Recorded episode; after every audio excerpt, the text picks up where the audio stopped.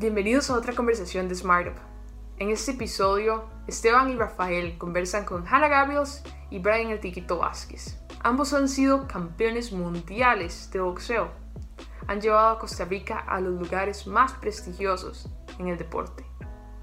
Entonces hoy nos cuentan sobre esos hábitos y la disciplina que ha tomado llegar hasta ahí. También nos cuentan sobre la importancia de los mentores en su vida y sobre esa mentalidad que han tenido para triunfar sobre la adversidad. Esta ha sido una conversación un poco distinta a lo usual, sin embargo es algo con la que todos nos podemos relacionar. Ha sido sumamente provechosa. Esperamos que disfruten mucho de este episodio. Hannah y Brian, primero que todo, muchísimas gracias por sacar el tiempo de conversar con nosotros.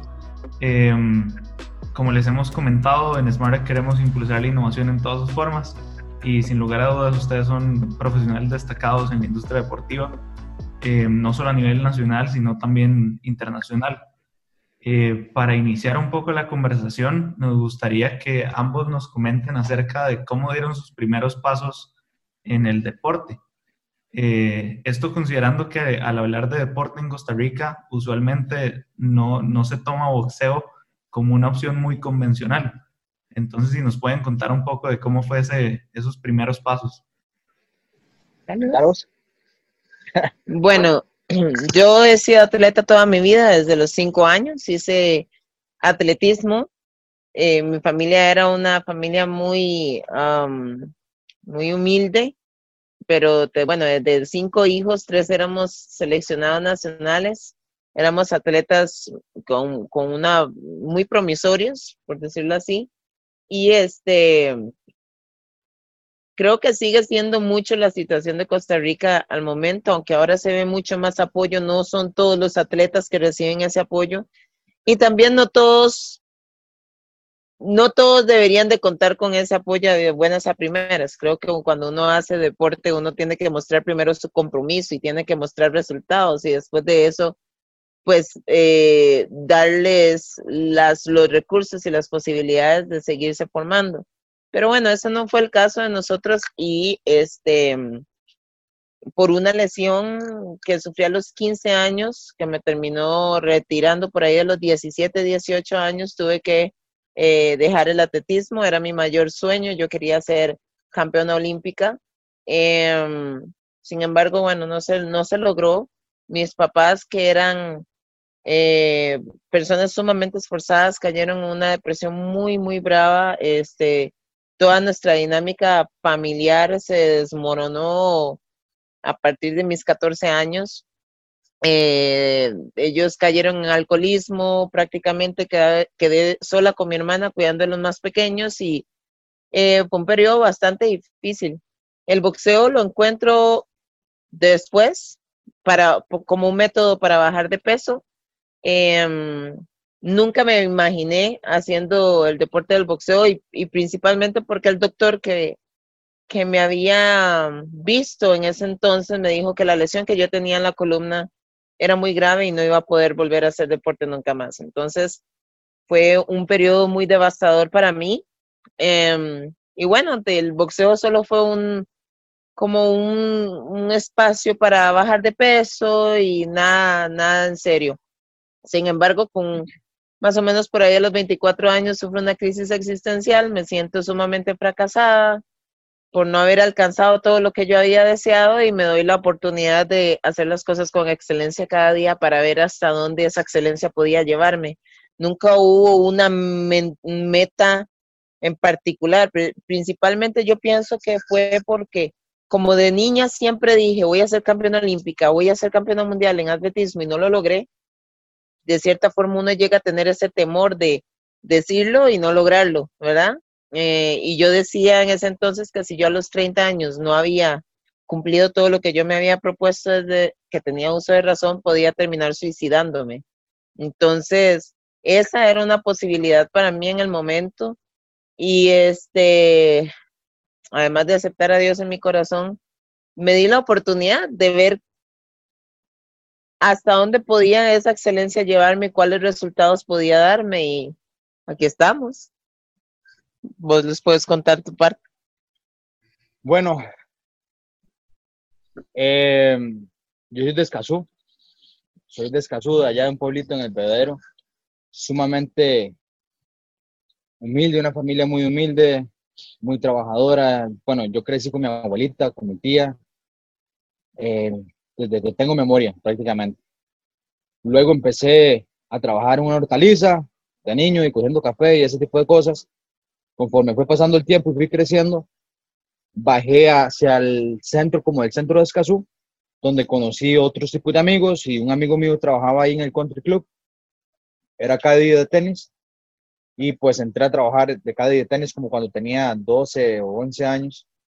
Me acuerdo que él, era ya, él boxeaba y llevaba guantes para que los caddies se pusieran detrás. Como ahí, como un sector donde los caddies siempre estaban, el más llevaba los guantes y todo el mundo se arriaba. Y me decía, ponételos, ponételos. Y yo, no, me estás loco. Los guantes. Y, me, y había uno, y bueno, obviamente yo soy muy pequeño y en ese momento mucho más. qué mentira. y resulta que había un muchachillo, no sé, podía tener unos 19 años tal vez o por ahí. Me acuerdo que era pequeñito. Decía, ustedes dos, ustedes dos. Y yo, no, me está loco, ¿para qué? Si nunca, no, o sea, no me ha hecho nada, ¿cómo, lo, cómo nos vamos a pelear así? Y me dijeron, no me acuerdo si eran mil colones o, o dos mil colones que me daban y si me los ponía dije yo, por dos mil. O sea, yo tenía que trabajar dos horas para ganarme los dos mil. Claro. Y me puse los guantes y nos pegamos una riada. Nos dimos durísimo. Además, yo terminé bravísimo. Todo, no le quería hablar. Tenía cólera. Hasta lo traté mal. Para no decir las malas palabras, ¿verdad? Pero fue una dinámica diferente. Eh, pues obviamente me pagaron, ¿verdad? Que era la meta.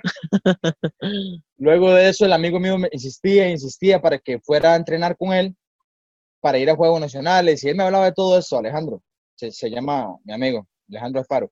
Me decía, vamos, vamos a entrenar y que no sé qué. Y yo, ¿está loco? ¿Cómo yo voy a entrenar si... Y pelearme con otras personas que nunca he visto en mi vida? O sea, no, no tiene lógica. Y me dice, ok, las horas que usted entrene, yo se las pago como si estuviera trabajando. Y yo, ¿cómo?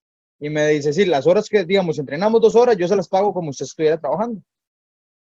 May, no me había dicho eso, yo ya estaba entrenando.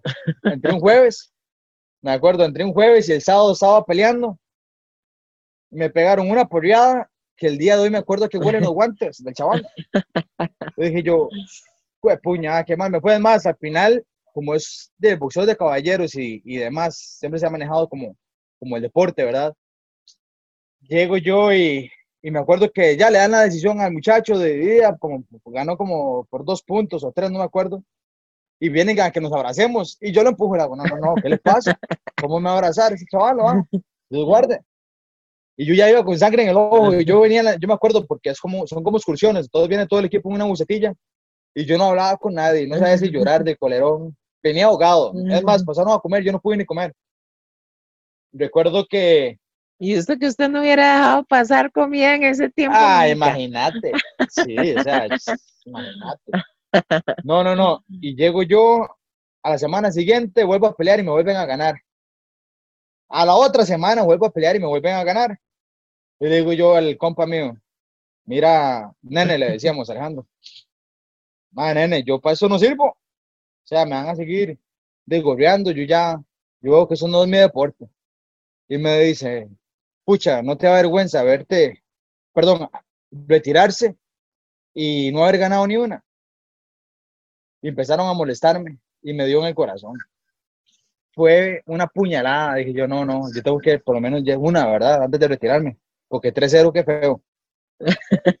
no, 0, 3. Ah, bueno, 0, 3, sí, no, imagínate. 0 ganadas, 3 perdidas, 0. No, no, no, no, horrible. Entonces, llego yo y me acuerdo que ese fin de semana vimos la película de, de Rocky, no me acuerdo si era Rocky 3, Rocky 4, no me acuerdo. Y yo me acuerdo que el chaval salía a correr en la montaña y, y hacía diferentes ejercicios, que lagartijas, que push-ups y abdominales y todo eso, y empezó yo a trabajar así. Peleamos al mes siguiente, peleé con un chiquillo de la edad mía y le gané en mi primer round. Luego volví a pelear y volví a ganar.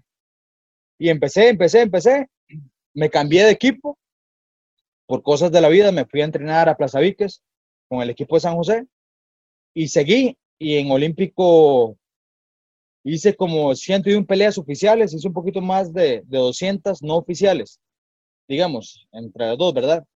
Como 200 y pico, pero oficiales, oficiales, 101.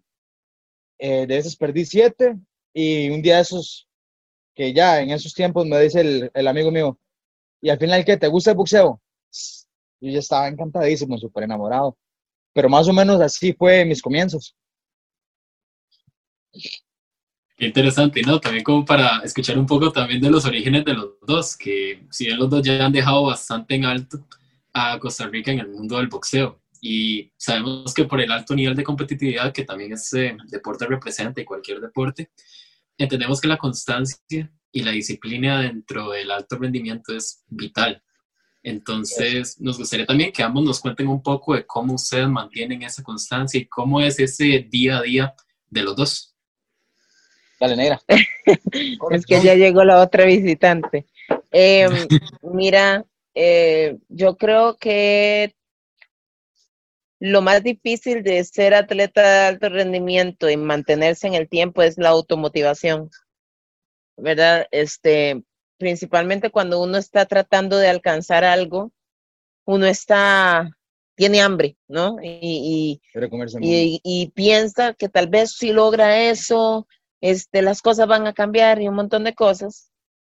Eh, y uno se mantiene motivado por bastante tiempo, pero por ejemplo ya Brian, Brian empezó a entrenar a los 13 años.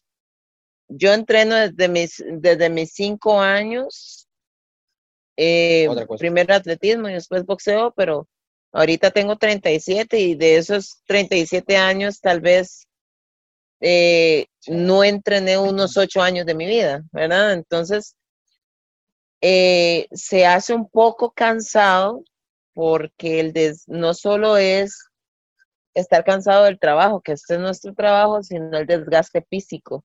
Y ese desgaste físico también tiene que ver con eh, golpes, ¿verdad? Que generan de alguna u otra forma eh, un desgaste mayor en el cuerpo. Entonces, em, creo que tiene que ver con lo difícil que es mantenerse automotivado, pero uno siempre tiene que encontrar nuevas metas en cuáles enfocarse. Brian es uno que trabaja con metas yo era una que trabajaba sí o sí, no necesitaba metas, pero conforme he avanzado en mi carrera y he avanzado en, temas de responsabilidad, que ahora que soy mamá, que soy esposa, que soy instructora de boxeo, igual que Brian, y también instructora de empoderamiento y autodefensa.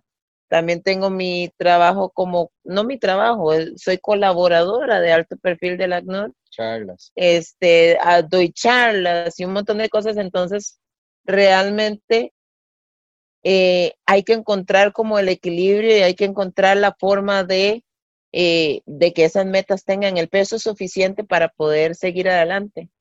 Entonces, en el caso de nosotros, creo que por, por manejar el mismo deporte, tenemos gran empatía el uno, el uno hacia el otro y precisamente cuando uno no está con muchas ganas, el otro puede, ¿verdad? levantarlo y, presionar y, viceversa, ¿verdad? Entonces sí, es, es todo un tema. Yo les digo a ustedes que en mi caso como madre, si yo no tuviera una red de apoyo como la que tengo, nunca hubiera podido volver. Siempre pensé, yo decía, yo tengo que volver y, y después de que tenga mi hija y toda la cuestión, pero definitivamente no es algo fácil de lograr si no se tiene un esposo que sea buen papá, ¿verdad? Que, que le pueda dar el, peso, el mismo peso de importancia a mis metas como las de él. Eh, mi, mi, suegra, la tía de Brian, este, mi mamá, eh, la señora que me ayuda en la casa, los entrenadores, porque ahora, por ejemplo, yo soy siempre, antes yo me levantaba a las 2 de la mañana para desayunar, 2.30, 2.45, ya estaba corriendo. Y después venía, leía la Biblia, ese tipo de cosas. Hoy en día, por supuesto, no, no puedo hacerlo porque mi hija se acuesta casi a las 12 de la noche. Entonces, es, el tiempo de descanso se redujo tanto que ahora mi equipo tiene que funcionar de acuerdo a cómo yo me siento, porque yo tengo que escuchar mi cuerpo. Entonces, si estoy demasiado cansada y ya no puedo entrenar a las 9 de la mañana, será a las 5, ¿verdad? Y si a las 5 llego y yo todavía no he llegado a la casa y estoy ocupada y le, bueno, le llamo a las 8, ok. Entonces, para muchas personas que están acostumbradas a trabajar con atletas que no tienen este tipo de responsabilidades, pues es un poco frustrante. Pero yo creo que, que uno tiene que buscar siempre eh, el grupo de personas que le permitan a uno funcionar, ¿verdad? Que puedan al final eh, crear esa, em, eh, tener esa empatía con la responsabilidad que uno tiene como atleta y este, la disposición siempre. Entonces creo que en ese caso, más o menos por ahí va. Yo no sé si Brian piensa alguna otra cosa, pero... La verdad es que em, sí.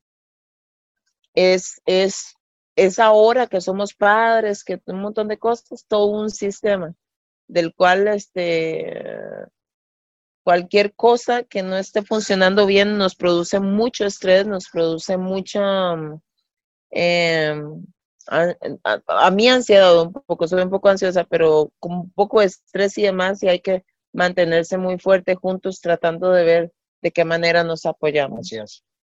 Claro, no, en definitiva la, la, red de apoyo que mencionan es parte vital de, de cualquier profesional, ¿verdad? Y ahora bien, no solo enfocando en la parte que mencionaban como del entrenamiento físico, mencionaron también en la parte del enfoque en las metas y objetivos. Y en ese punto específico queríamos hacer una referencia a una enorme figura del deporte, el basquetbolista Kobe Bryant, que lamentablemente falleció hace unos meses atrás. Y él a lo largo de su carrera y su vida eh, representó lo que él denominaba como la mentalidad mamba, eh, la cual se basaba en intentar llegar más allá de las expectativas sin importar las circunstancias. Bajo esa línea de, de, mindset, se le podría llamar, eh, ¿cómo creen que aplica ese concepto en sus vidas, tanto en el área personal como profesional, verdad? aquí la que es pro hablando, es más, más por ello. Vean, nosotros, yo lo aplico a mi propia manera, ¿no? Yo siempre fui desde muy pequeña claro. una carajilla que, que creyó que trabajando más que todos podía llegar. En la primera experiencia, pues no me funcionó. Y tiende uno a, tiende uno a creer que, que, sin importar el esfuerzo y el sacrificio hay gente que no, simple y sencillamente nunca podrán tocar, ¿verdad? Pero este, me permití eso mismo con, con el boxeo, tal vez sin decirlo, pero me permití trabajar con excelencia sin importar lo que pasara, si tronaba, si llovía, si hacía sol, si me iba de fiesta, si lo que fuera, yo tenía que cumplir con lo que tenía que cumplir. Y digamos, hoy en día, que se está riendo porque ando ronca antes de día, este, mi, cuando hablo eh, o hago charlas o cuando hablo con gente, yo les digo, todos tenemos la posibilidad, todos tenemos en nosotros la posibilidad y tenemos también la capacidad de ser ordinarios o extraordinarios. ¿verdad? Y, y, las personas ordinarias no quiere decir que, que esté mal, ¿verdad? Sin embargo, siempre hay eh, una pincelada o más de mediocridad, eh, a veces miedo por, por, luchar por sus propias cosas y siempre encuentran una excusa perfecta para echarle la culpa a los demás, para dejar de hacer, para justificar por qué dejan de hacer, ¿verdad? O por qué en el otro lado está más verde y demás. Y, y eso lastimosamente es una actitud que, que no nos lleva a ningún lugar. Y eso hay que reconocerlo. Si su meta fue quedarse en casa, ser feliz ahí, y, y, está bien, se siente feliz de trabajando de 9 a 5 y, y esa es su felicidad, eso está perfecto. Pero si usted en el lugar que está no se siente bien, no se siente feliz, entonces hay otros elementos que no, no ha sabido reconocer y tienen que ver con esa actitud eh, de salir de la zona de confort y, y darse la oportunidad en un final, ¿no? Eh, asumir su cuota de responsabilidad en cómo están, cómo eh, en los resultados de su vida. Y tenemos también la posibilidad de, de, ser extraordinarios.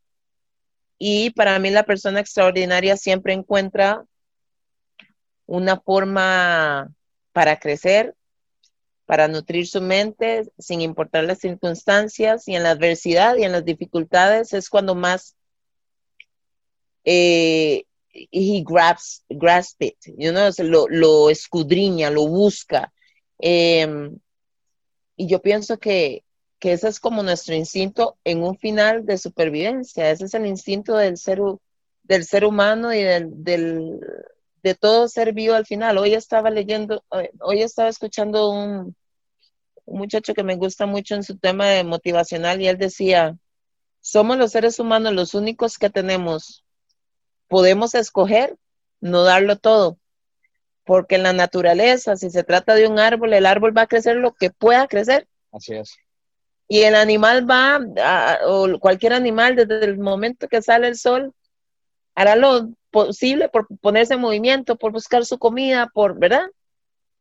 Y somos nosotros los seres humanos los únicos que tenemos esa, esa posibilidad de, de escoger y que a un final puede ser una bendición o también una maldición, ¿verdad? Y uh, el poder asumir el hecho de que muchas veces por miedo, por el qué dirán, por complacer, eh, no nos damos la oportunidad de ser plenos y de, alcanzar nuestro máximo potencial en todas las áreas de nuestra vida, eh, es, está primero para poder así, um, para poder así cambiar el destino en el que uno va, ¿no? Entonces, yo definitivamente creo completamente en, la, en el Mamba mentality o el Mamba mindset, for sure. Tengo mi propia forma de verlo también, pero um, cuando uno se pone a ver que las circunstancias, por ejemplo, para un país como nosotros, los recursos son diferentes, entonces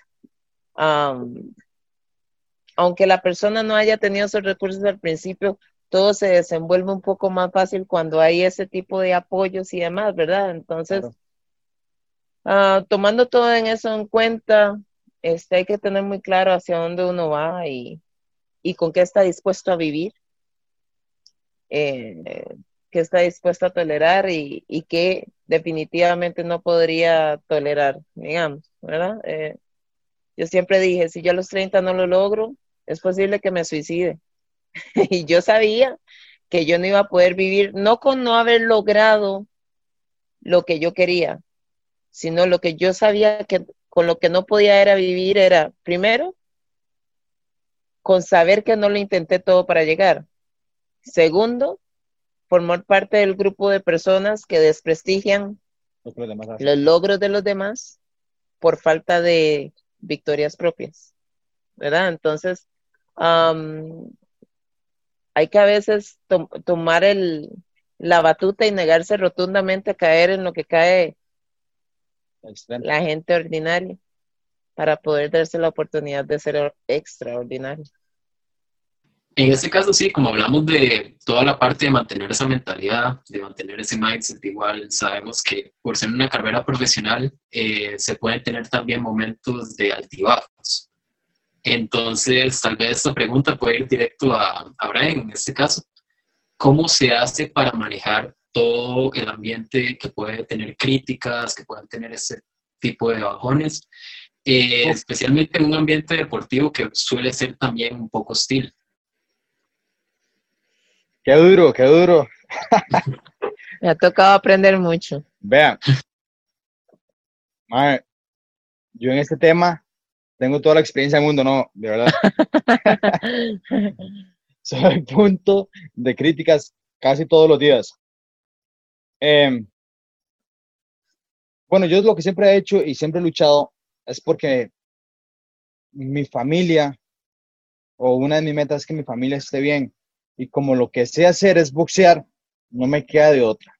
Esto es lo que papá Dios me puso porque ni siquiera yo lo escogí. Papá Dios me dijo, mira, te voy a poner en eso y, y vamos a ver cómo nos va y aquí estoy todavía. Entonces, yo me siento muy contento, muy agradecido con él, obviamente, pero desde que tengo memoria, la gente siempre te va a criticar, o sea, a mí me han criticado siempre y eso no implica que yo me voy a agachar me voy a echar para atrás, más bien uso esas críticas y las vuelvo constructivas a veces. Y digo, bueno, si me están criticando esto es porque ya están, estoy haciendo las cosas bien o estoy mejorando. Por ejemplo, cuando llego a México, que las críticas son totalmente diferentes, o en una pelea, ¿verdad? Que son totalmente diferentes, de lo que subes es para motivación. Por ejemplo. Yo quiero hacer un paréntesis.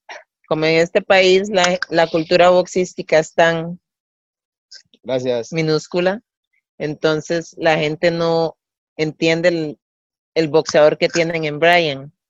La gente cree que una pelea buena es tome y deme, tome y deme, tome, y el que se cae primero es un peleón, ¿verdad? Entonces, como Brian tiene otras habilidades y otras cosas, aquí no lo comprenden y la gente no se preocupa por aprender tampoco.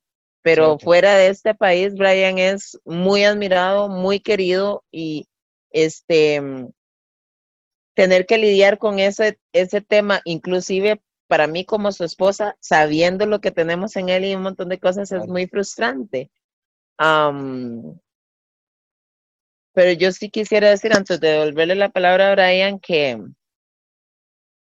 que hay cosas que uno no puede, o sea, hay cosas que uno tal vez no puede cambiar, no van a cambiar ahora, tal vez más adelante cuando el boxeo crezca un poco más, la gente entienda.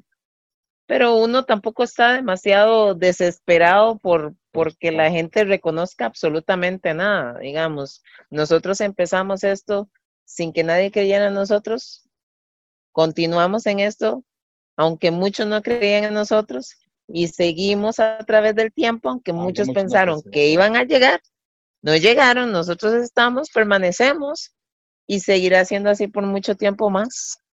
Hermano. Es una pro, de verdad que sí. Yo siempre he pensado ahora que Hanna tocó ese tema. Es que venía una araña. ¿Dónde? Aquella. Está grandísima. ok. ¿Sabes que viene la araña? No, no. Ahora que Hanna tocó ese tema del boxeo, mira, yo siempre he pensado que el boxeo tiene que ser para los vivos. Obviamente, ¿verdad? El muerto no puede pelear. Pero mentalmente tiene que ser muy inteligente. O sea, si quieres, si quieres una carrera larga, amplia, de la idea es que es no ser golpeado. Ese es el arte del boxeo, golpear y no ser golpeado. Ahora, no es que en este país esté mal el boxeo, simplemente estamos un poco atrasados, probablemente. Un poco de la realidad que se vive el día de hoy. O sea, si todos ven el mejor boxeador de, pues, de esta época o de estas décadas, si no me equivoco, es Floyd Mayweather y en aquella fue Mohamed Ali y Sugar Ray Robinson y Sugar Ray Leonard. Entonces son boxeadores que han sido, que han tenido carreras muy amplias porque no han sido golpeados lo suficiente como para que las carreras se les acorte un poco, ¿verdad? O mucho. Entonces, eh, yo uso el boxeo pues para vivir, para sobrevivir, no solo yo, sino que mi familia esté bien. Yo quiero llegar a, viejillo y poder compartir con mi hija. Entonces la idea es llegar sano. Y sano es usar una buena técnica, o una buena estrategia para no ser golpeado. Ahora, obviamente, como uso ese estilo de boxeo, hay muchas personas que lo critican y, no lo respetan, tal vez porque no lo comprenden o no lo entienden. Pero di, es el día al día. O sea, como dice Hanna, siempre van a criticar hoy, mañana y después. Aquí son, lo importante pienso que estén claro las metas y las metas es seguir haciendo lo que estamos haciendo para, para seguir un buen camino. Total, esos que critican desde su pedestal llamado sofá eh, son del grupo de personas del que yo nunca quise formar parte. Entonces, con muchísimo respeto le puedo decir que me pela. Porque en un final, este, uno no puede definir, y es algo que siempre digo a la gente. Si usted deja que su futuro, que sus sueños, que quien usted es, que cómo se siente sobre sí mismo lo defina alguien más, No es, no es de más nadie la culpa que de usted mismo.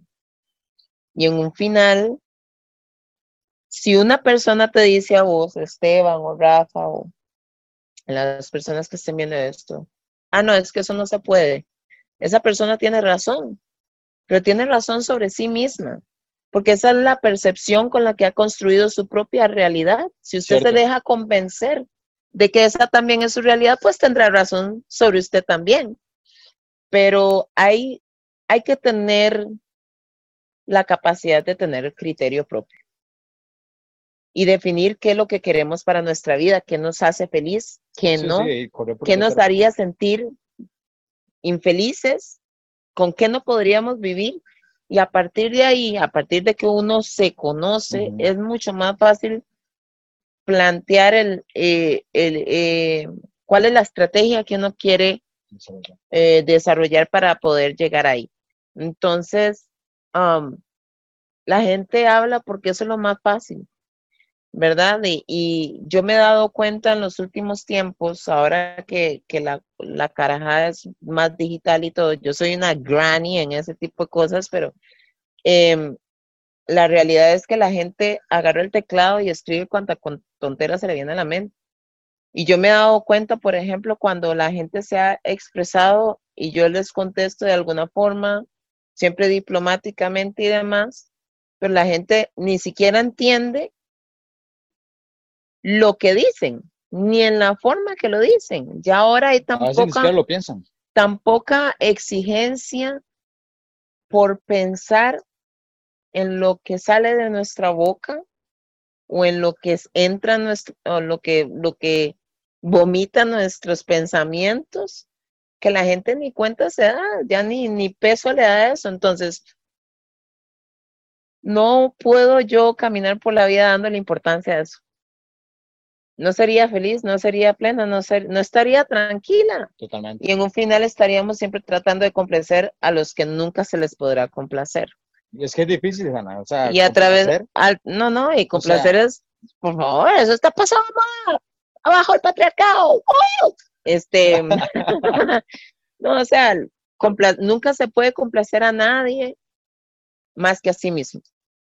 Eh, y el que está esperando eso de los demás es, es además una persona no solo irresponsable consigo misma, pero es una persona sumamente, em, yo creo que ponerle la responsabilidad de la felicidad de uno a otra persona es, Ciertísimo. es, ah, no sé, es falta de un kilo porque de nadie más, este, de nadie más depende que de uno mismo. Entonces, Um, ojalá que la gente que escuche esto entienda que quienes son responsables de su propia plenitud no son eh, más, no son más nadie que ellos mismos. Y eso está bien, eso está bien. Y por otro lado, Hanna, em, en su experiencia como una de las pioneras en realidad del boxeo femenino en el país, eh, y que claramente ha roto muchísimos estereotipos, ¿cómo se logran sobrellevar las notorias diferencias de género dentro de la industria? ¿Y cuáles son algunos consejos que usted podría darle a mujeres emprendedoras? No solo en el deporte, sino en general eh, a las mujeres que quieren innovar en cualquier área. Bueno, primero es hacerse oídos sordos. Segundo es lo mismo que dije antes, si usted se deja definir por lo que la, gente quiere de usted o piensa que usted puede hacer o no, peor si se deja definir por estereotipos y por prejuicios. Em, nosotras, voy a, hacerles un ejemplo rápido. Si una persona te llega a vos y te dice, lucha por tus sueños, hacelo porque cuando uno no lo hace, vieras cómo duele, y uno acá, y uno allá. Es un excelente consejo, pero el sermón nunca va a tener más poder que el ejemplo. Entonces, si una persona te dice, no te quedes ahí, no te quedas donde, donde no te sentís bien, lucha, vale la pena, lo está diciendo con, con su experiencia y sabe por qué lo está diciendo. Eh, desde ese lugar tiene mucho más valor porque sabe lo que se requiere. Y nosotras o todas las personas solo podemos demostrar haciendo. Yo recuerdo un tiempo en el que yo soñaba y soñaba y ya cuando estaba ya metida, metida, yo pensaba, ay Dios mío, yo quiero boxear y cuando pase eso y cuando... Pero en ese tiempo todavía me estaba decidiendo en si, antes de decidir hacer las cosas con excelencia, estaba ahí como viendo para allá y para acá y no me decidía y ¿verdad? Y un día me enojé muchísimo conmigo misma porque yo decía, bueno, usted sueña y sueña y sueña y no trabaja, no trabaja y no trabaja. ¿Cómo se supone que va a llegar? ¿Verdad? Entonces, todos tenemos la capacidad, como dije antes, y nosotras en específico, casi siempre se nos exige el triple, casi siempre se nos da mucho menos por todo lo que damos. Pero eso no importa. Si uno entra a una cosa esperando demasiado, se va a desmotivar con mucha facilidad. A veces hay que entender que uno es parte del proceso. Yo siempre digo, yo tal vez no vaya nunca a recoger eh, los frutos de las luchas que yo tengo hoy en día o que vengo teniendo desde hace 10 años, pero las mujeres que estuvieron antes de mí tampoco pudieron recoger los frutos que yo hoy estoy recogiendo. Los reconozca yo o no, son beneficios que estoy recibiendo porque otras mujeres lucharon antes que mí. Y entonces, si mi trabajo, si mi camino va a generar beneficios para otras en el futuro, yo tengo que también estar bien con eso. ¿Verdad? No solo se trata de nosotros, somos todos un sistema, somos todos, si somos, si nos, si nos procuramos como agentes de cambio, siempre podremos tener un impacto real donde sea que se genere, antes, después, presente, lo que sea. Pero no se trata solo de nosotros y hay que dejar ese, esa egocentrismo y ese narcisismo de que todo lo tenemos que recoger nosotros, porque no es así. En episodios pasados hablábamos un poco de la importancia de tener mentores en el proceso de desarrollo y también el caso de ustedes en el proceso de ser profesionales.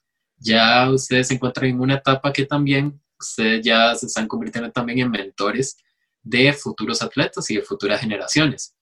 Sin embargo, en los inicios también ustedes tuvieron sus propios mentores, como es el caso famoso de Ezequiel Obando, por ejemplo. Entonces, ¿cómo fue esa influencia de tener un mentor de ese nivel y cómo en este caso influenció su futura vida como profesionales y como personas? ¿Quieres hablar del gordo vos? Dale. No, se me sale que es que Obando es una persona muy especial para nosotros. Yo tuve una relación así como media rocosa con él en, en unos periodos de mi carrera. Eh, recuerdo que cuando empecé a boxear, ah, creo que me iba a pasar a profesional y él le dijo a mi papá, yo no entreno mujeres.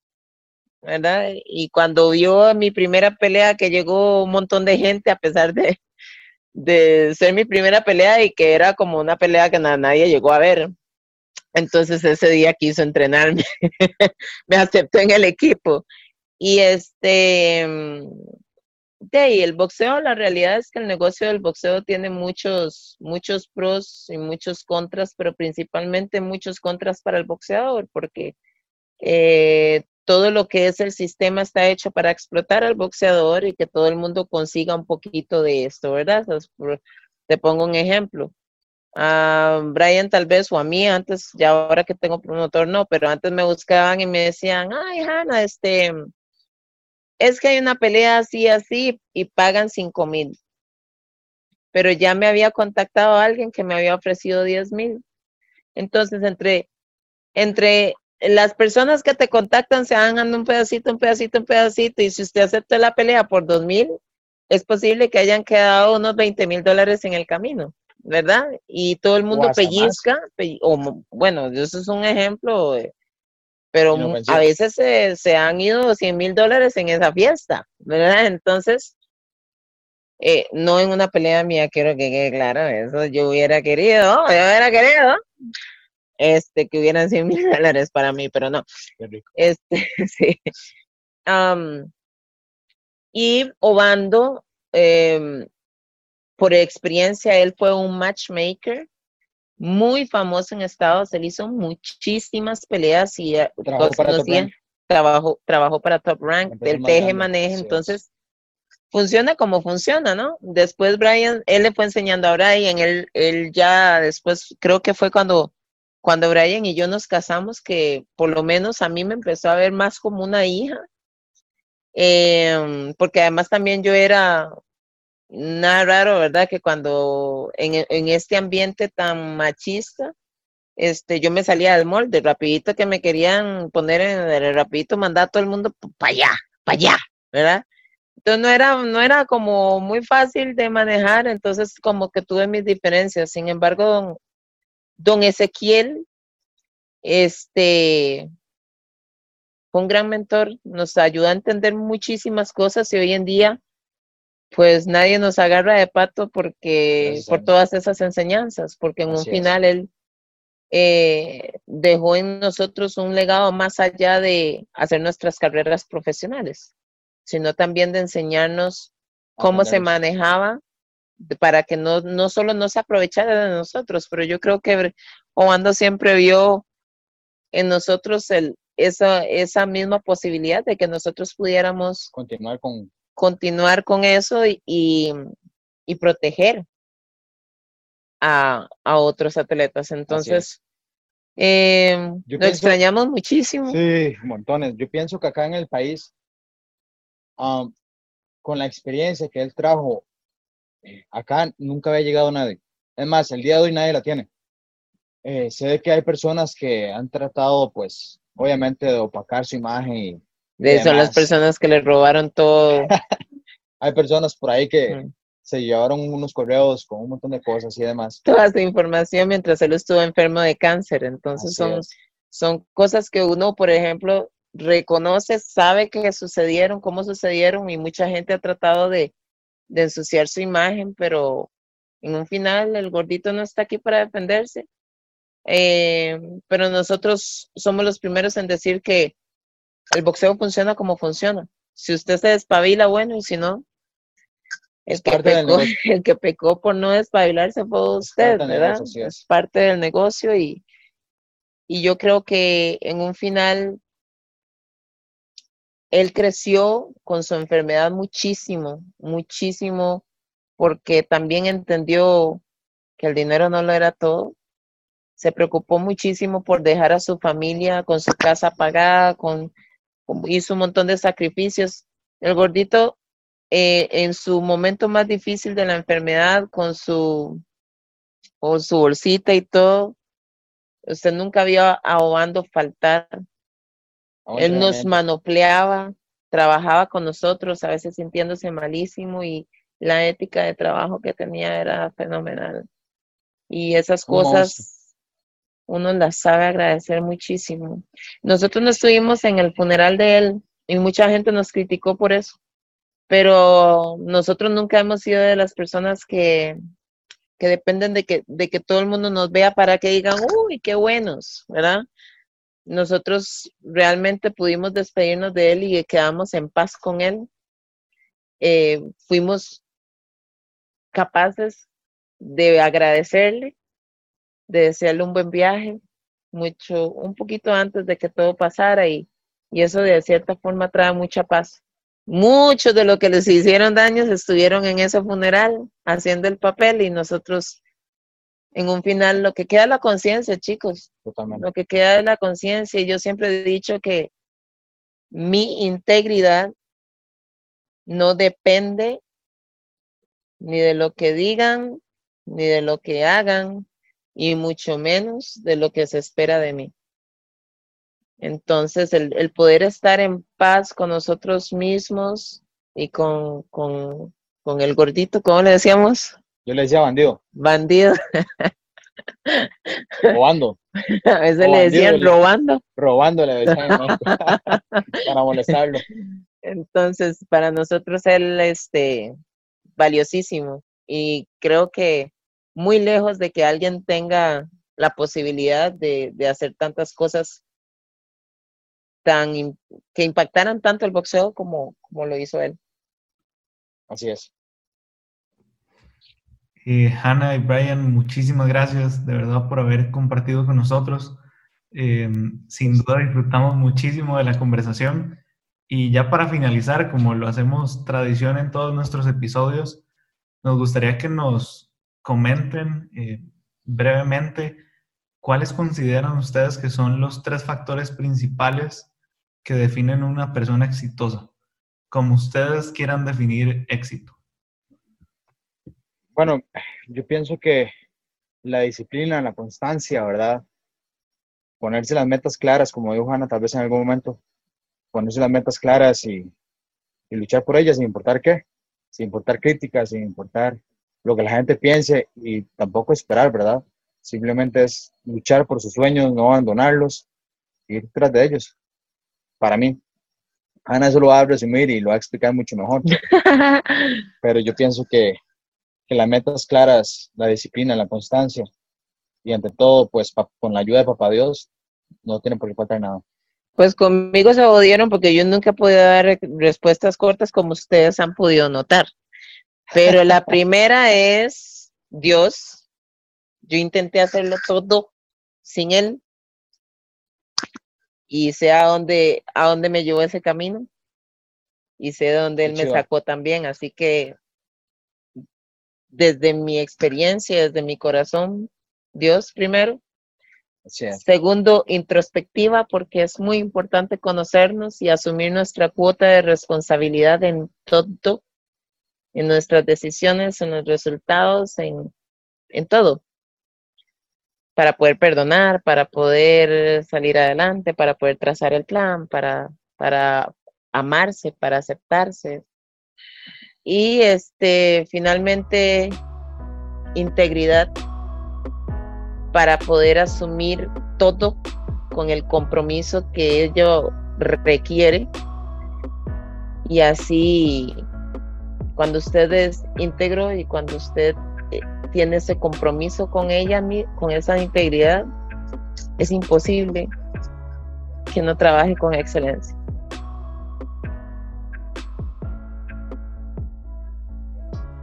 Esperamos que hayan disfrutado mucho de esta conversación. Recuerden que pueden encontrar nuestros otros episodios en Spotify, Apple Podcast y YouTube. Y se pueden suscribir a nuestro canal en estas plataformas para que no se pierdan los próximos episodios. Además, nos pueden encontrar en redes sociales como SmartUpGRP. Ahí pueden ver contenido que los va a inspirar y va a impulsar sus ideas al siguiente nivel. Nos vemos en el siguiente episodio.